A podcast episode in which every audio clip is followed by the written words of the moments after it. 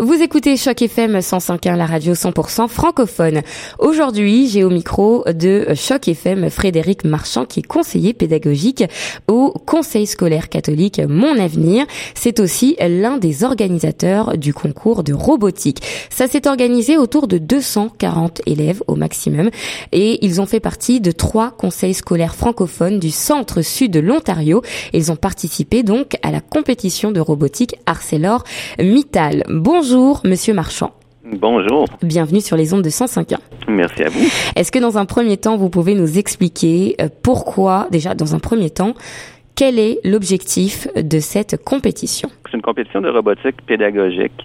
Euh, l'idée, c'est vraiment de permettre aux élèves de développer des, compétences dans les domaines des, mathématiques, des sciences, de la technologie, euh, dans le cadre d'une situation d'apprentissage authentique dans le cadre d'un projet scolaire qui leur permet de s'initier à la programmation et au codage. Et pourquoi est-ce que euh, vous parlez de compétition? Le, titre qui est utilisé par euh, Zone 01, qui est notre partenaire dans, ça, c'est coopétition. Euh, coopétition. Coopétition, qui vient d'un mélange de coopération et de compétition.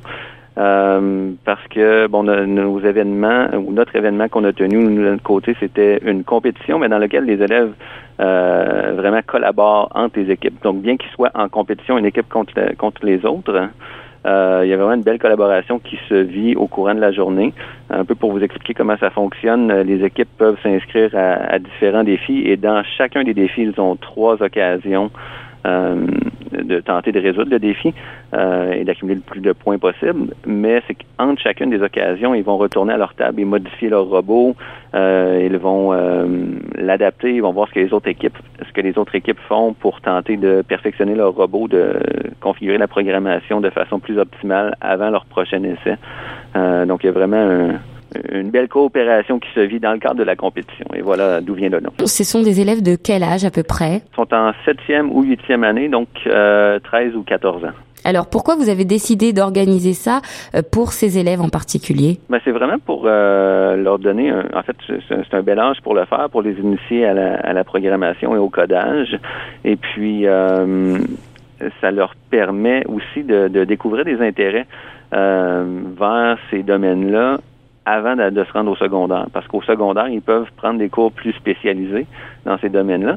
Euh, donc, en, en, vivant euh, en vivant des projets dans ces domaines-là, en septième et huitième année, ça peut leur, leur donner un, leur curiosité et aller euh, nourrir cet intérêt-là pour peut-être poursuivre là-dedans lorsqu'ils lorsqu'ils seront au secondaire. Alors il y a quatre épreuves exactement. Est-ce que vous pouvez nous en parler un peu plus précisément? Bon, il y a un, premier défi auquel les élèves participent depuis plusieurs années qui s'appelle Sumo Adrénaline.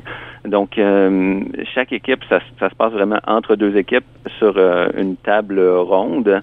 Et bon, il faut comprendre que les, robots sont ne sont pas télécommandés, sont programmés à l'avance. Hein.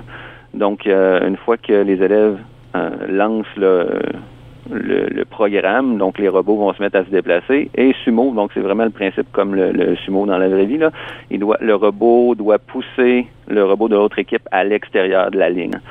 Euh, donc c'est c'est très très divertissant à regarder. Il y a beaucoup d'enthousiasme et parce que c'est vraiment une équipe contre l'autre en même temps, mais ça, ça crée vraiment une belle, une belle dynamique. Alors, quel est le prix? Qu'est-ce qu'il y a à gagner à l'issue de ces compétitions? Ben, en fait, euh, nous, c'est une compétition euh, régionale qui est organisée en partenariat avec euh, Zone 01, qui est un organisme à but non lucratif de Montréal qui vise la promotion de la robotique. Et pour il y, avait quatre défis. Donc, il y avait sumo adrénaline, il y avait feu d'artifice et sous le Goliath. Les élèves peuvent gagner une médaille, donc se classer dans les médailles de bronze, argent ou or dans chacun des défis. Et on avait un dernier défi qui est le, défi WRO, euh, qui est un défi international de robotique. Et les élèves qui, euh, qui pouvaient, s'ils gagnaient ce défi-là, pouvaient se rendre à une finale nationale à Montréal. Est-ce qu'il y a des niveaux de difficulté pour ces épreuves? Oui, donc pour chaque défi, à l'exception du WRO, il y avait deux, deux catégories, donc catégorie blanche ou noire. Euh, la blanche est un petit peu plus facile. la noire, c'est le même défi, mais avec une complexité plus plus complexe en fait.